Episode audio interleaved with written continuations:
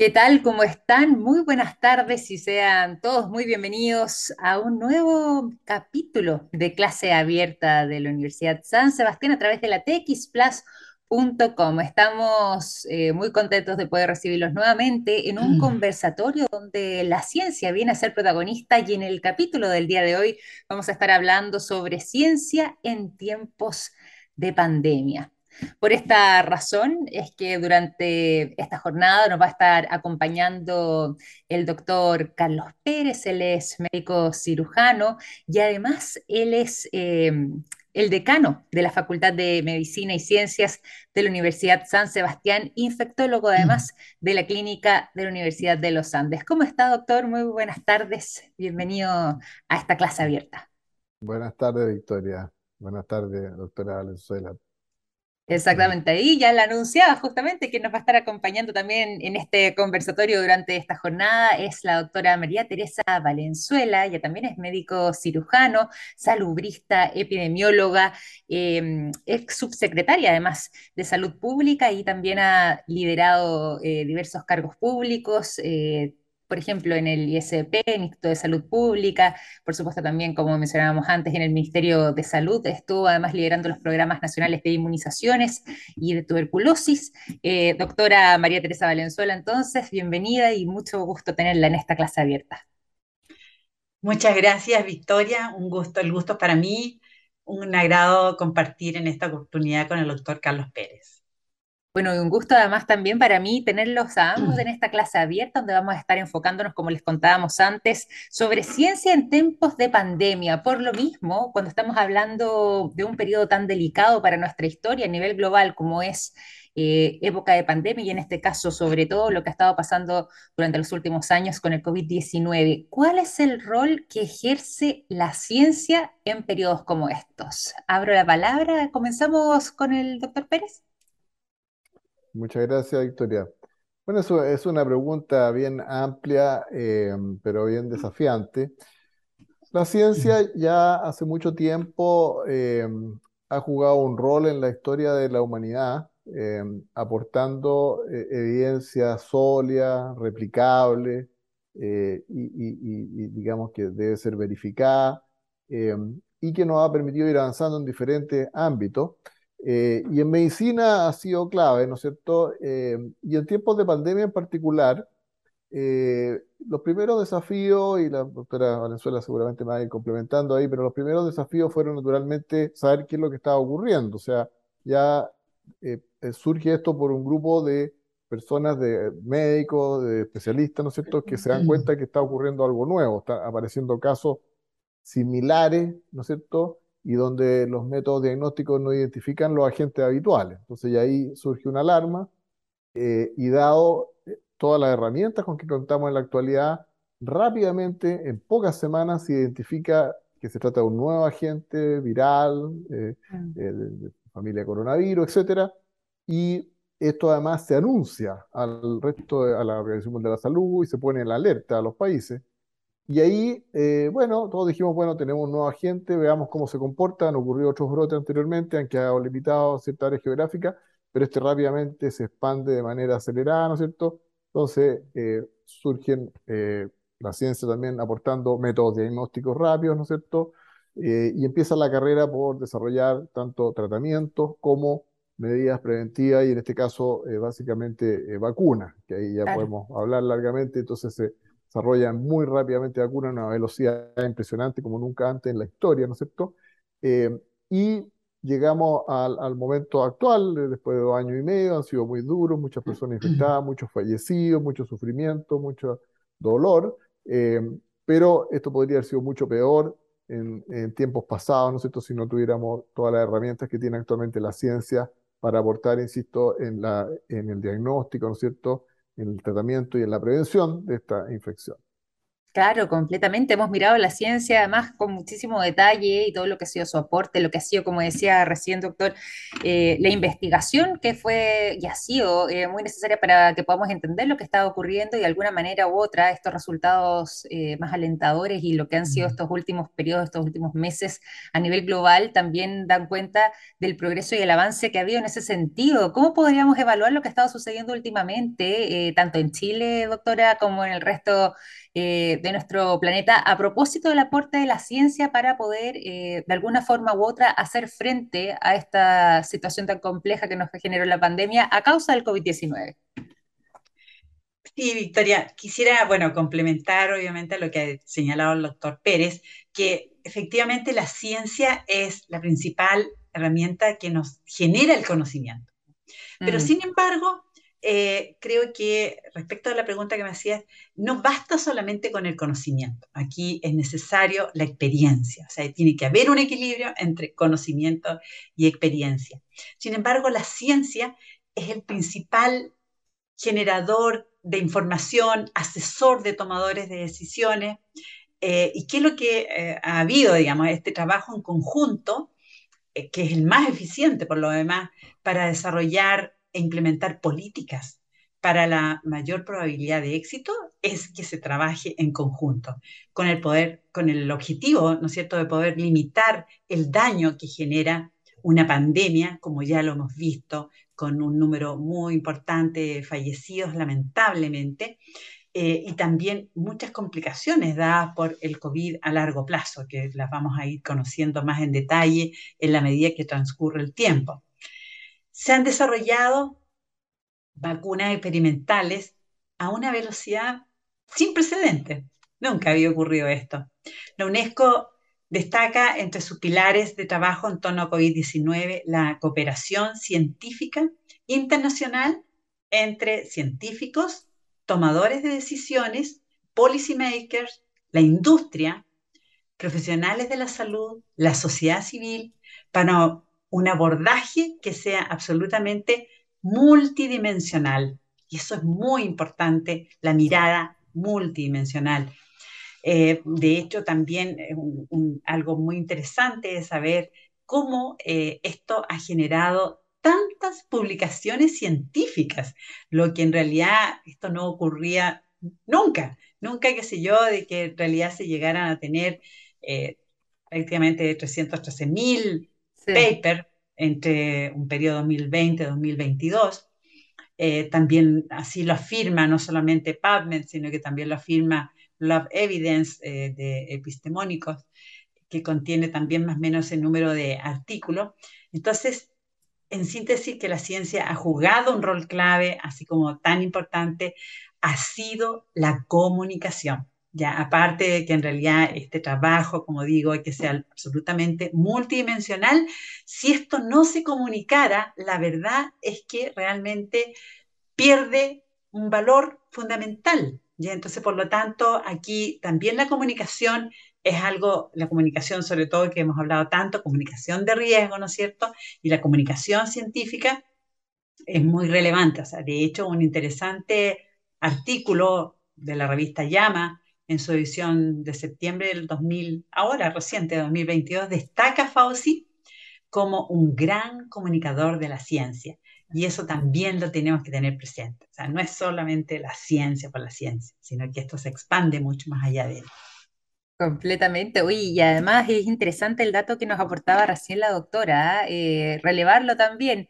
Eh, al menos dentro de lo que es la plataforma PubMed se registran, y para ser exacta, 312.859 papers, esto en el rango de dos años, entre 2020 y 2022, hasta hace eh, algunas semanas atrás, eh, atrás digo, estaba ese, esa cifra exacta, es una proliferación muy importante en lo que tiene que ver con publicaciones de este tipo, y por lo mismo preguntarles, y sobre todo, por ejemplo, eh, doctor, en este caso, eh, dentro de lo que tiene que ver con la investigación, ¿cómo es justamente hacer investigación en medio de un escenario que es tan eh, cambiante, que es tan desafiante, y más aún cuando estamos hablando de nuevo, sobre todo en sus orígenes, de una pandemia de la que sabíamos poco y nada, había muchísima preocupación y estamos hablando además del riesgo de vidas humanas? ¿De qué manera se puede llevar adelante investigación en un escenario tan complejo como ese? Bueno, fue realmente un gran desafío eh, realizar investigación eh, en este tiempo. A nosotros nos tocó participar y liderar algunos equipos, tanto en investigación en vacunas como en antivirales. Eh, y créame que, que, nunca yo, antes, habiendo, igual que la doctora Valenzuela, teniendo experiencia de bastantes años en investigación clínica, nos tocó vivir una situación como esta, en que los mismos, incluso el equipo de investigación, los mismos investigadores, estábamos expuestos al riesgo de infectarnos nosotros, ¿no es cierto?, cuando teníamos que reclutar a los voluntarios que estaban participando, porque eran gente que está, o algunos que estaban enfermos graves, ¿no es cierto?, y había que invitarlos a ver si querían recibir o no un nuevo antiviral. Eh, sin estar nosotros vacunados, porque no existían las vacunas, o sea, una situación de riesgo para el equipo investigador, una cosa nunca antes vista. Eh, y también en el caso de, los, cuando estábamos en el estudio de vacunas, ¿no es cierto? Vacunas nuevas, que pensábamos que iban a funcionar naturalmente, pero no teníamos certeza. Y en el camino algunas personas se iban infectando o llegaban a control, ¿no es cierto? Porque habían, se habían infectado, teníamos que atenderla y verla. Entonces era no solo los desafíos y los requisitos y, la, y, todas las exigencias que tiene una investigación bien hecha, sino que además hecha en situación muy eh, compleja, difícil, ¿no es cierto?, con riesgo incluso para el equipo de investigación. Entonces, eso fue, yo creo que algo eh, realmente un desafío enorme, pero que, y no estoy hablando solo por nosotros, sino que eh, grupos en todo el mundo lograron salir adelante, ¿no es cierto?, entregar respuestas rápidamente bueno, y eso nos permitió estar donde estamos en este momento, pero, pero fue un desafío extra a, todas las exigencias que tiene la investigación, perdón, rigurosa eh, que, tenemos, que, digamos, que, se exige en la actualidad eh, para ser, digamos, eh, validada y reconocida y poder, ¿no cierto?, llegar esto a publicar una información como esa, tiene que cumplir con una serie de requisitos y se cumplieron. Claro, exactamente. Oye, eso es importante, doctora, a ver si es que quiere ahí complementar la respuesta y además yo aprovecho preguntarle también, y ya que usted estuvo ahí en esa vereda, de qué manera también se van aplicando eh, las medidas, las políticas públicas y eh, lo que tiene que ver con eh, las decisiones que toman muchas veces los gobiernos de turno, que les tocó enfrentar esta situación y un escenario, como decíamos recién, tan complejo, tan desafiante, que iba cambiando de manera permanente. ¿Cómo es que se toman también medidas? Respecto a la evidencia que iba existiendo mm, eh, y que era muy fresca, muy reciente, mm. porque esto era prácticamente una noticia en desarrollo. Total, todos los días, todos los días. En realidad, eh, difícil, muy difícil, más aún con pocos recursos, porque nuestro país, digamos, se destaca por tener pocos recursos para la investigación. Pero, ¿qué pasó? En Chile se generaron alianzas universitarias, mm. alianzas muy virtuosas entre el mundo público, entre el mundo privado, se formaron equipos interdisciplinarios con una actividad, y aquí también destaco el rol del Instituto de Salud Pública desde la perspectiva regulatoria. Fue un, organismo facilitador como para que se realizaran los estudios y como para que se eh, pudieran llegar a usar las vacunas prontamente, ¿no es cierto?, mediante autorización para uso de emergencia, ¿no es cierto?, de las vacunas rol que ejerce la Agencia Nacional de Medicamentos de esa institución, eh, que, no solamente, digamos, tiene que ver con la autorización para uso de emergencia de vacunas o de medicamentos en general, sino que también eh, autoriza los estudios clínicos, ya eso es muy importante. Pero también reconocer que ha habido mucho compromiso del Poder Ejecutivo, del Ministerio de Salud, del Ministerio de Ciencia, fue un, tremendo colaborador en todo esto y participando activamente, de relaciones internacionales, donde rápidamente conectó a Chile, tan chiquito país que se yo, lo conectó con el mundo, digamos, eh, respecto de necesidades y de conocimiento, eh, de economía, etcétera, de muchos ministerios, y muchas de las medidas obviamente se basaron en la evidencia que estaban generando grandes potencias, que sí tienen muchos recursos para la investigación, como por ejemplo en investigación e innovación, como Estados Unidos, como países europeos, ¿no es cierto? Eh, pero lo bueno es que Chile tiene un prestigio internacional en cuanto a la calidad de los datos. Cuando preguntan por el número de fallecidos y todo lo demás, la verdad es que siempre respondo que pocos países tienen la calidad de registro que tiene nuestro país. Entonces tiene una calidad de datos en salud, que esa es una gran ventaja, pues reflejan la realidad y también permiten eh, aplicar sobre ellos algunos modelos predictivos que nos permiten decir cómo vamos a ir, eh, se va a ir comportando el problema en los próximos días. Entonces, por lo tanto, eh, enfrentar esto desde esa perspectiva. Y respecto de la, toma de decisiones, finalmente, ¿no es cierto? La, parte que, que, corresponde, obviamente, a un nivel central, ministerial, pero que donde estuvo siempre presente el poder ejecutivo, digamos, en toda esta toma de decisiones, la verdad es que eso da cuenta de que la ciencia no se debe traducir solamente en paper, o sea, y en esto yo mm. realmente invito, invito a los investigadores que no se queden con la gran satisfacción de que porque se generó un paper Q1 de alta calidad, qué sé yo, y parece, investigador, qué sé qué, que es fantástico, me parece fantástico, pero que tengan la visión de que en realidad se relacione con el mundo de la salud pública, con el mundo que tiene que tomar decisiones, con los epidemiólogos, porque es la forma en que se puede aportar a la sociedad cuando se genera esta relación tan virtuosa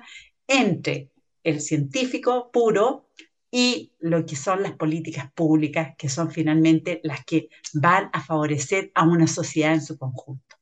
Completamente. Y bueno, y al inicio, además de esta respuesta, nos está contando además la doctora Valenzuela la importancia y, lo relevante que han sido las investigaciones, por ejemplo, como mencionaba, eh, de parte de eh, algunas universidades que hicieron tremendos aportes y también algunas instituciones científicas que tuvieron un rol clave eh, durante la pandemia. Por lo mismo, doctor Pérez, ahí preguntarle también respecto a eh, los estudios clínicos donde la Universidad de San Sebastián ha sido partícipe. Actualmente son cinco, muchos de ellos enfocados y como nos contaba también usted en algún momento, focalizado, por ejemplo, en las vacunas y, si bien le entendí también en el tema de los antivirales, cuéntenos ahí. Em, sobre lo que ha sido participar también de estas investigaciones y eh, en qué consisten además estos estudios clínicos. Sí, en, la Universidad de San Sebastián hemos estado eh, eh, participando básicamente en estudios de vacunas. Nosotros, eh, yo personalmente estoy aquí, voy a cumplir tres años en la universidad, no llevo mucho tiempo y llegamos y justo nos tocó la pandemia, así que tuvimos la oportunidad y el apoyo de toda la, digamos, la, la más alta dirección de la universidad para echar a andar estos estudios, que lo hicimos en un, como miembro de un consorcio de universidades que, para el caso de la vacuna Sinovac, lideró la Universidad Católica, ¿no es cierto? Y nosotros fuimos uno de los centros donde se realizó este estudio, en este caso en un, hospital importante público en Santiago, el Hospital Félix Bulnes. Eh, y de ahí en adelante hemos seguido con otros estudios, eh, otros de eh, vacuna de influenza, con la misma compañía Sinovac, otro eh, de vacunas contra eh, la bacteria neumococo, eh, vacunas nuevas, digamos, estos son ya estudios de compañía y de otra compañía, digamos, que son multicéntricos, multinacionales, estamos con dos estudios en este momento, viene un nuevo estudio que vamos a hacer también en conjunto con la Universidad Católica, ahora ya un grupo más reducido, digamos, de centros que nos hemos quedado trabajando juntos para estudiar las variantes, nuevas variantes, eh, de Omicron en este caso, o sea, vacunas que contienen la variante Omicron, ¿no es cierto?, para ver si esto confiere una mejor protección eh, eh, contra, contra esta variante que es la que circula.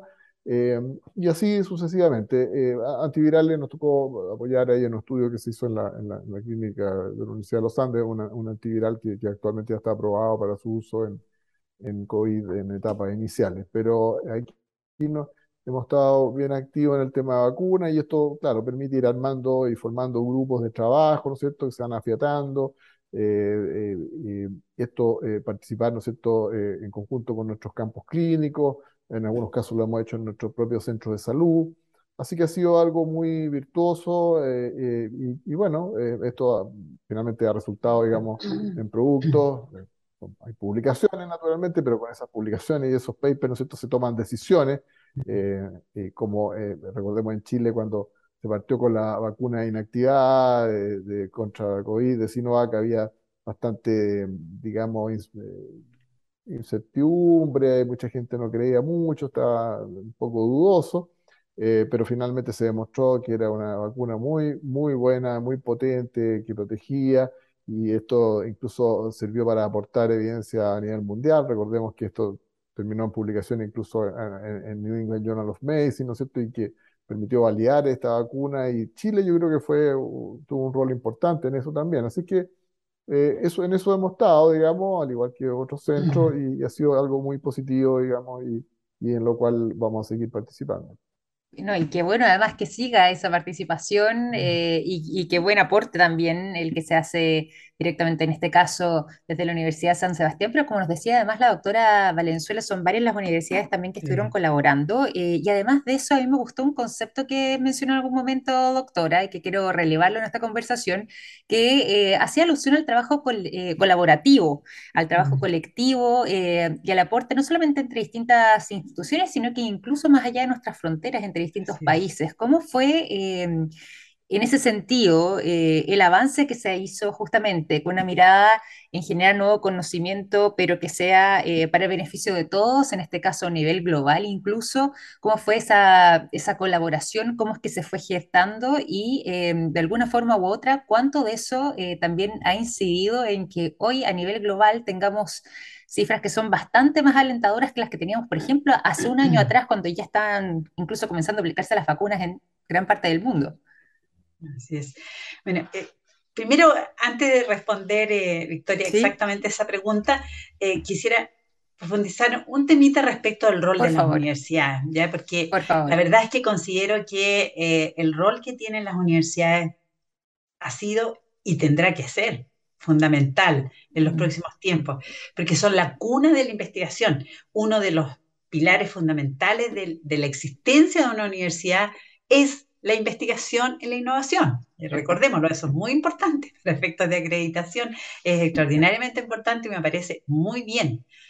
Eh, su misión es generar conocimiento. Así también hay que valorar la participación del mundo público, mundo privado, el mundo internacional. Recordemos que para efectos del diagnóstico de la enfermedad, resulta que el primer laboratorio, el que tenía las capacidades como para responder frente al diagnóstico, era el laboratorio de referencia del Instituto de Salud Pública a través de RT-PCR, eh, más seis laboratorios más. Y en forma, pero tremendamente fantástica, digamos, esto se extendió hasta 219 laboratorios con capacidad de realizar diagnóstico del SARS-CoV-2 mediante RT-PCR y el 55.7% de esos laboratorios son del mundo privado.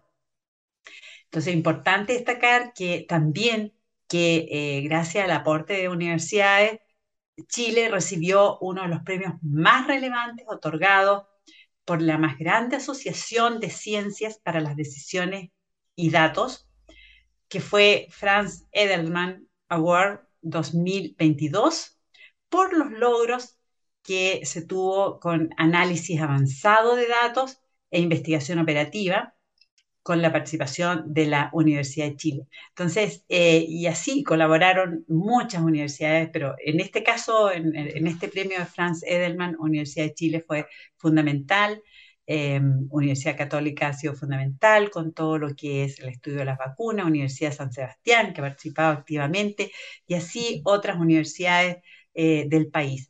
Respecto de la, de la conexión internacional, bueno, eh, la verdad es que es muy bueno que se sepa que el, Ministerio de Salud cuenta con un Centro Nacional de Enlace, ¿ya?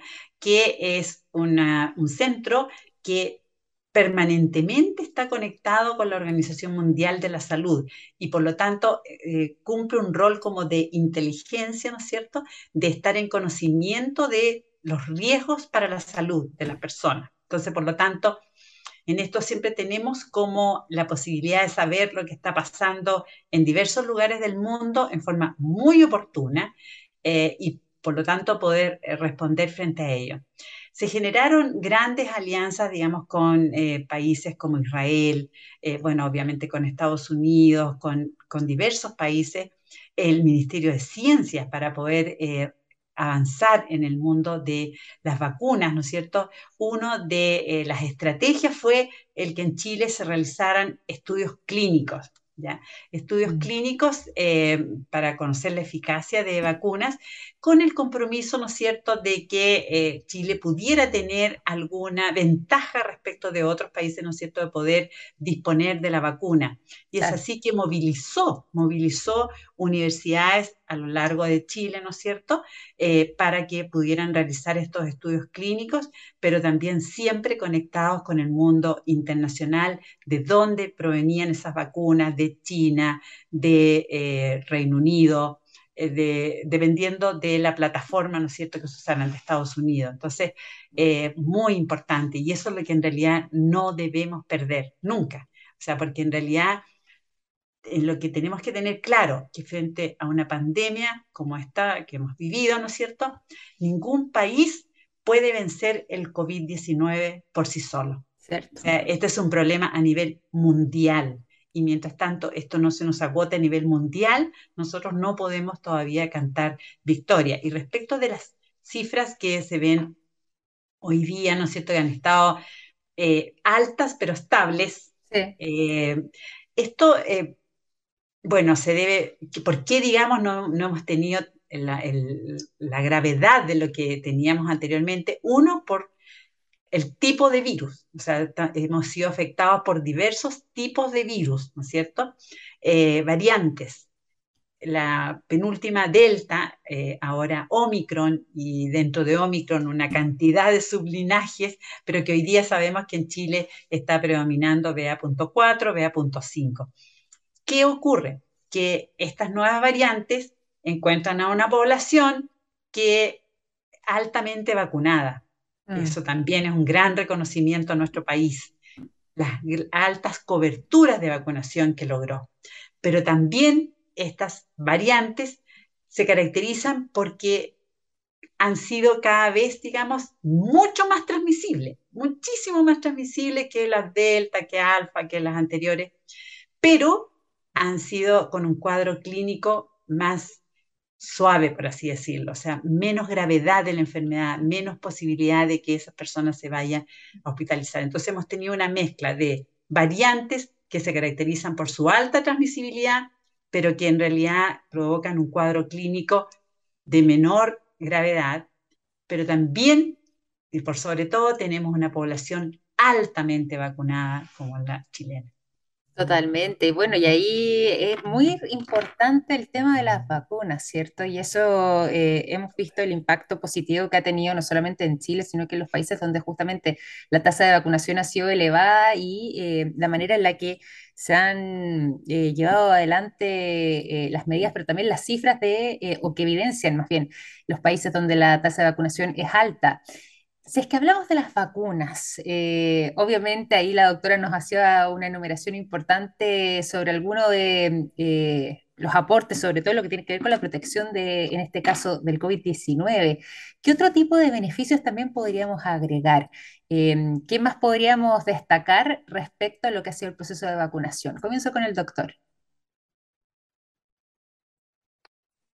Bueno, el, eh, quiero solo un poco volver atrás, digamos, y también eh, reconocer lo importante que fue, que fue eh, tal como lo señalaba la doctora Valenzuela, el, el haber desarrollado la capacidad rápidamente diagnóstica, porque era muy importante identificar los casos, ¿no es cierto?, para poder aislarlos, que era parte del, de las medidas no farmacológicas antes que tuviéramos eh, las vacunas.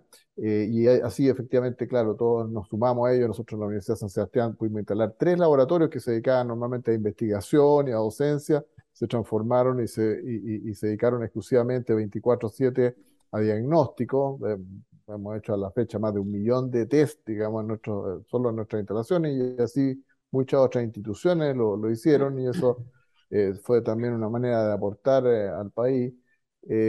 Ahora, la vacuna, como le digo, yo creo que aquí ha habido varios, digamos, varios aportes. Uno, el, el hecho de que fuimos capaces de darnos cuenta de que era posible desarrollar nuevas vacunas en, eh, un tiempo mucho menor al que eh, se solía no ocurrir, que son eh, del orden de años, ¿no es cierto? Con, con, claro, con alguna incertidumbre, naturalmente, pero, pero, pero de una manera bastante seria. fuimos capaces también de, de, utilizar nuevas plataformas, nuevos tipos de vacunas que antes no se habían nunca utilizado, como aquellas basadas en mm. material genético, ¿no es cierto? y que llegaron para quedarse. Ahora seguramente vamos a ver la aparición de nuevas vacunas en el futuro eh, para otras enfermedades, ¿no es cierto?, eh, basadas en estas nuevas plataformas que, que, no, que, no, que estaban todavía en etapa experimental y que demostraron además poder eh, ser, digamos, crecer de manera, digamos, rápida, o sea, poder tener una producción relativamente rápida, ¿no es cierto?, y, y, generar millones y millones de vacunas, que fue lo que ha permitido que que una buena parte de la humanidad ya esté vacunada. Y lo otro, eh, que un poco ya lateral, no solo a, a, las vacunas, sino que fue todo este enfrentamiento a la, a la, pandemia, también permitió acelerar una serie de procesos que estaban en, en desarrollo, digamos, eh, eh, dentro de la medicina, me, me, refiero en general.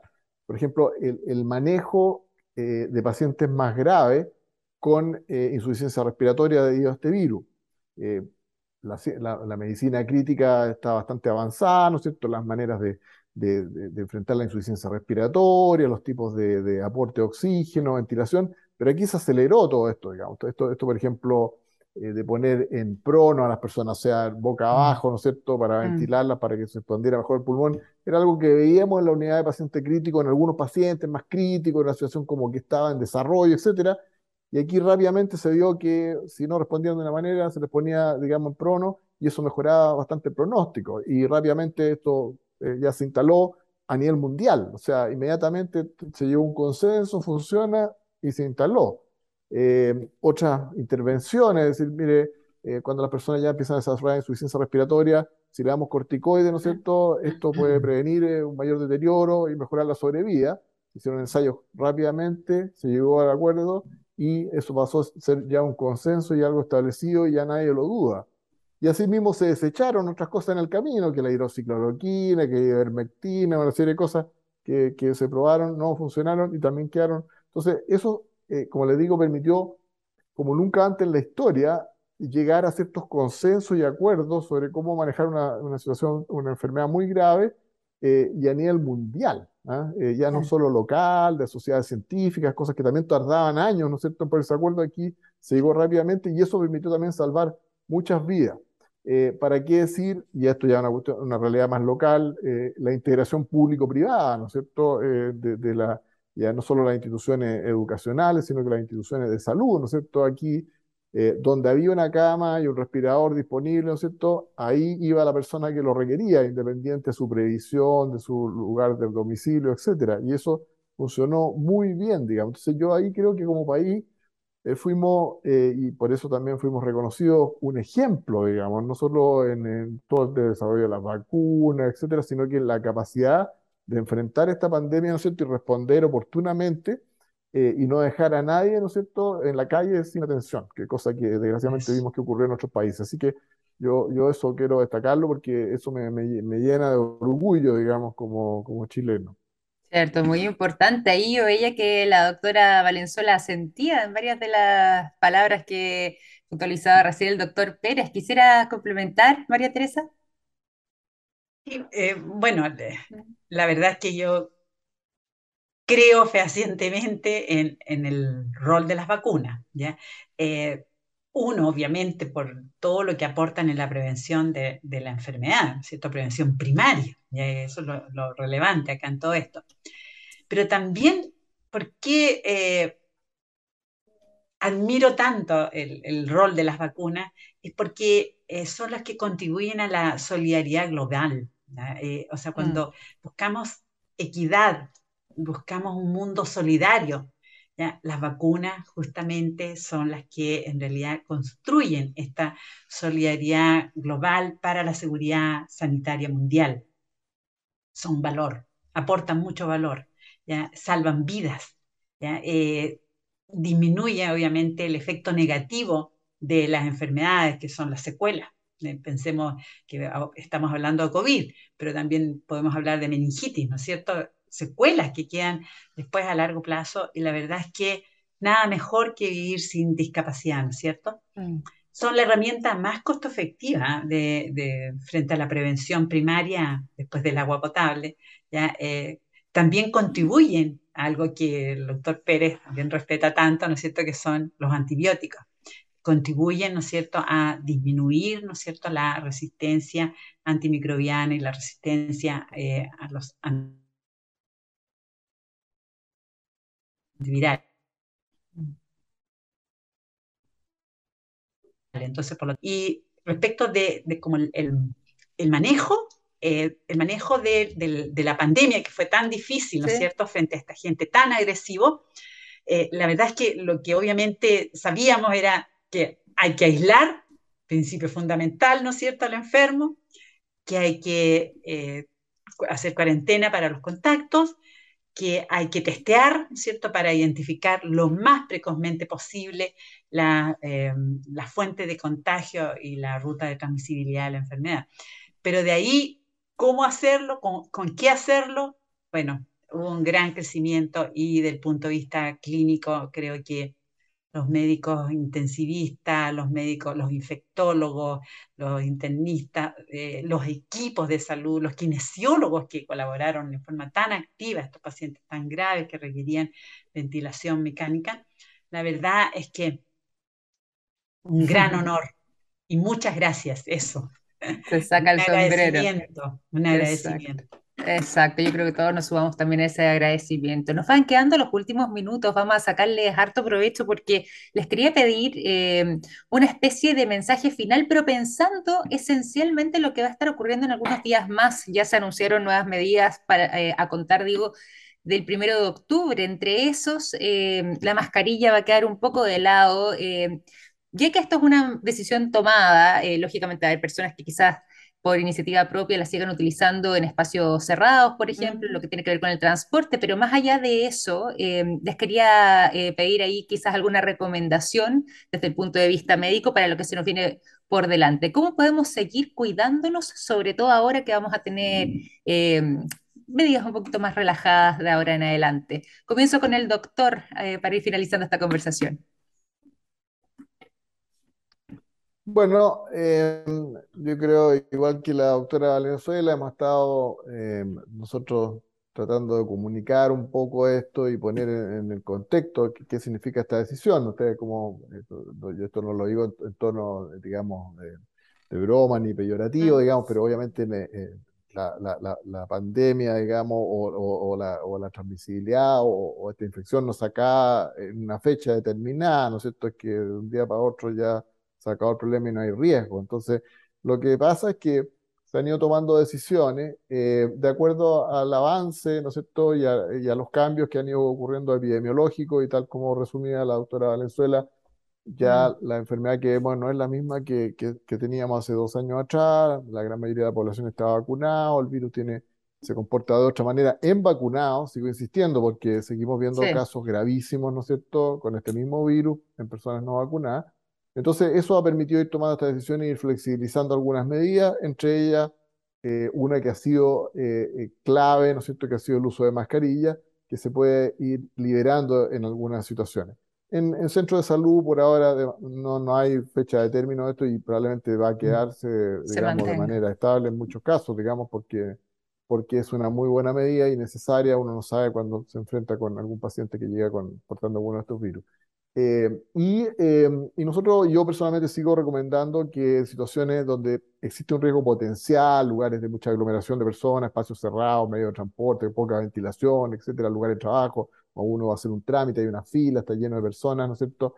Eh, yo creo que es recomendable seguir utilizando, pero probablemente en otras circunstancias se puede ir liberando eh, y sí llamar a la responsabilidad de las personas, digamos, de que aquellos que tengan síntomas respiratorios eh, Mm, o eviten acudir al lugar donde hay otras personas eh, y si necesariamente tienen que hacerlo, se protejan, ¿no es cierto? Y consulten tempranamente también porque sigue circulando este y otro virus, digamos. cierto, cierto. Doctora María Teresa Valenzuela, también aprovechando este último minuto que nos queda de Sí. conversación.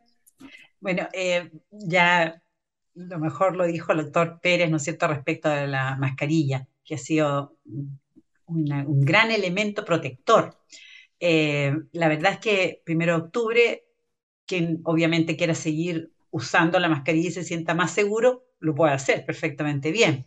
Lo que pasa es que no va a ser obligatorio. Pero sin embargo, me quiero referir a otro aspecto de, de- de mensaje, digamos, frente a esto Ujú, que en salud, por ejemplo, y frente a futuras pandemias, que las van a ver, obviamente, las que serán principalmente de origen zoonótico, eh, se requiere la integración de lo que es la vigilancia epidemiológica.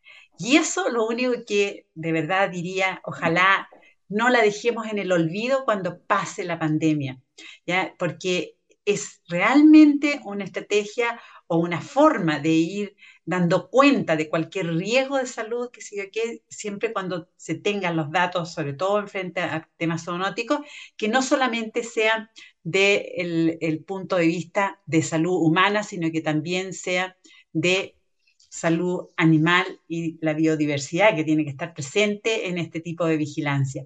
mm, Eh, la vigilancia genómica, que yo creo que en realidad quedó, o sea, llegó para quedarse, eh, para usarla frente a futuros riesgos y en esto afortunadamente también se ha desarrollado laboratorios que hacen vigilancia genómica, que es muy importante, digamos, como para poder conocer en, a profundidad, ¿no es cierto?, cuál es el tipo de patógeno, eh, variante, lo que quiera que sea, Mm. que nos está afectando.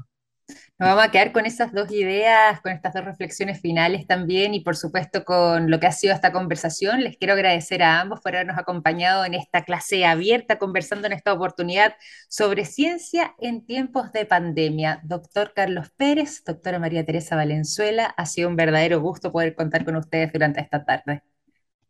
Muchas gracias, Victoria.